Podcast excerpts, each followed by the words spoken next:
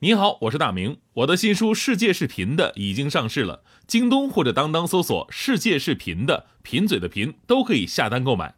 感谢您一直以来对我的支持，愿这本书能让您收获更多快乐。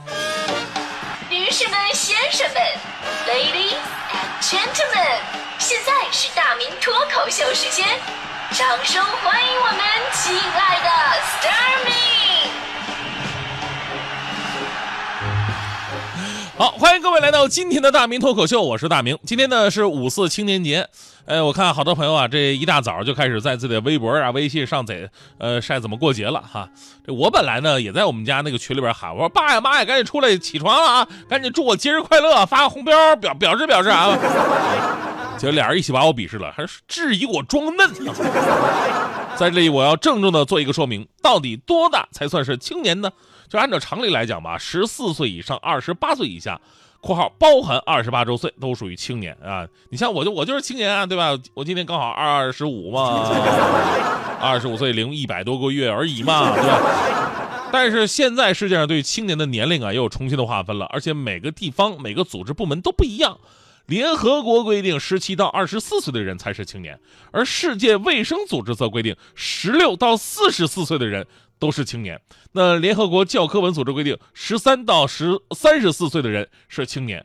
国家统计局规定，十一到三十四岁的人是青年。共青团规定，十二到二十八岁的人是青年。青年联合会规定，十八到四十岁的人是青年。那港澳台地区规定了，十岁到二十四岁的人都是青年。所以呢，你把上面的数字你综合一下，得出一个结论，那就是十岁一直到四十四岁都是青年。所以我是青年没毛病，对啊。而且我特别想知道，就是如果四十四岁还算是青年的话，那么请问壮年应该是多少岁呢？按照这个节奏的话，活到七十也算是人到中年吧，那就啊。当然了，这个青不青年呢，最重要不是说生理的年龄啊，而是心理上的状态。只要你永远保持一颗积极向上的心，谦卑而好学，那么你每天都是新的，就好像年轻人一样。咱们今天聊这个话题呢，成长的烦恼。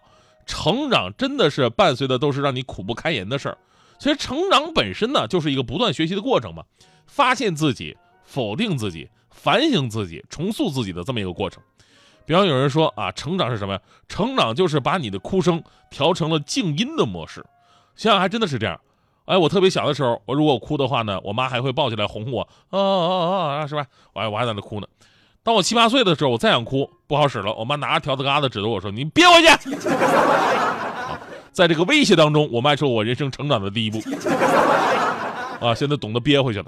那高三的班会上呢，老师也跟我们说啊，同学们，你们可以讲讲你们高三这三年来的一些成长的经历。大家伙说的也都是烦恼。比方说，我们班班长第一个发言说：“哎呀，自己高一的时候啊，还能睡八个小时呢，高二只能睡六个小时了。现在高三每天睡最多不超过三个小时，特别的痛苦。”我们班学习委员也说了，高一的时候他视力正常，高二的时候就二百度了，现在已经是台湾著名歌手五百了。轮到我发言的时候呢？我想想自己真的是无比愧疚啊！我说我高一的时候吧，我饭钱真的是用来买饭的；高二的时候呢，饭钱就用来买杂志了；你知道吗高三的时候，这饭钱全都贡献给网吧了。到现在我还欠网吧老板五块钱方便面钱呢，我真的特别的烦恼。这种成长的烦恼呢，其实一直伴随着我们整个的人生。比方说，我说当年。我想留在家乡的电视台也是能留的，但是工资一般。然后呢，我这张只属于宽屏的脸，也不太适合做电视，对吧？而另外一个选择呢，就是要背井离乡，去一个从来没有接触过的地方，举目无亲的开始自己的新的生活。我选择了后者。然后呢，在那个陌生的城市经历过种种阵痛之后呢，终于过上了相对舒适的生活。不过呢，也因此看到了人生的瓶颈。你觉得人生到这儿呢，就好像要结束了一样，对吧？不应该就此止步。于是我选择到了另外一个城市继续深造。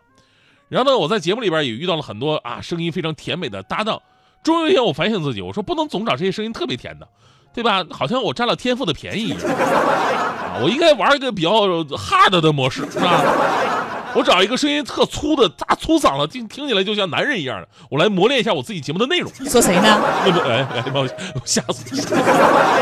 说谁呢？吓死我！好了，没说你，没说你，我开个玩笑。会不会好好说话？呃，会会会。不是这年头呢，就是有的人呢安于现状，真的可以过得很好；但有的人呢努力，呃，很久也未必能够得到自己想要的结果。所以说，这个关系是一个什么样的关系呢？就像当年雷神公司的工程师叫做呃伯西斯宾塞，他突发奇想，想用一种新的真空管开展一项与雷达有关的研究项目，而且制作出来一个小型的仪器。但是他制作这个仪器吧，它不是一个雷达，你知道吗？他是想做雷达来着。当时他无意的把一些玉米粒放在了旁边，当他再转身的时候，发现玉米粒居然变成了爆米花。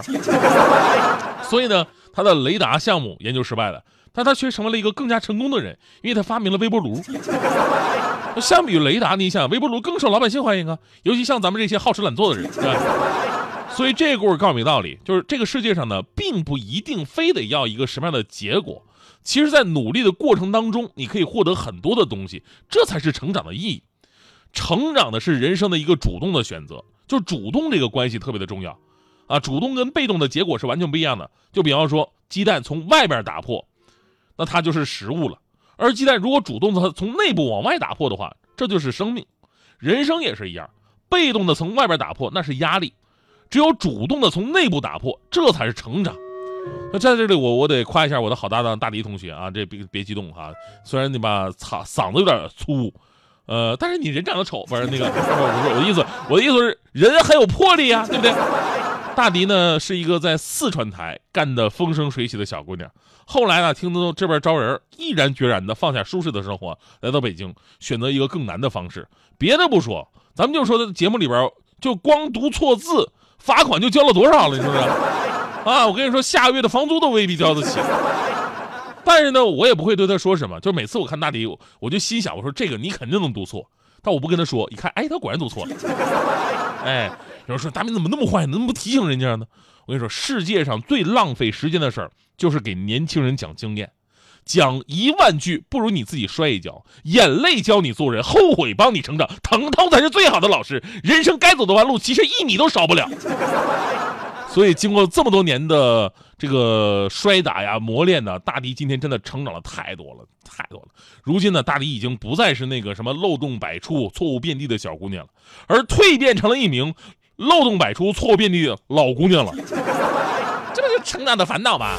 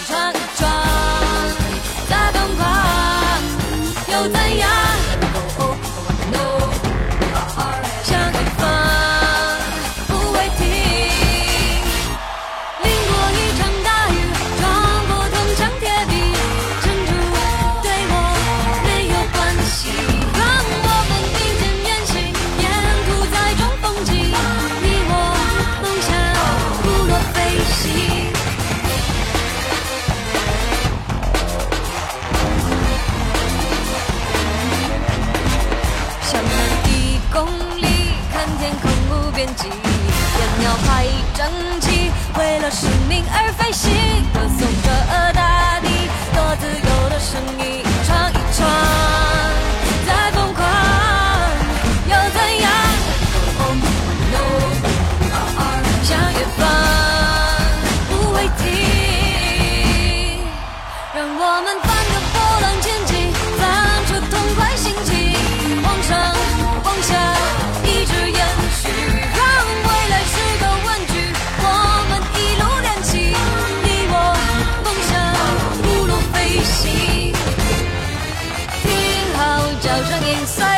光又升起，音符踢开踢，骄傲的频率，与你的默契就像一个奇迹，带着风继续不落的飞行。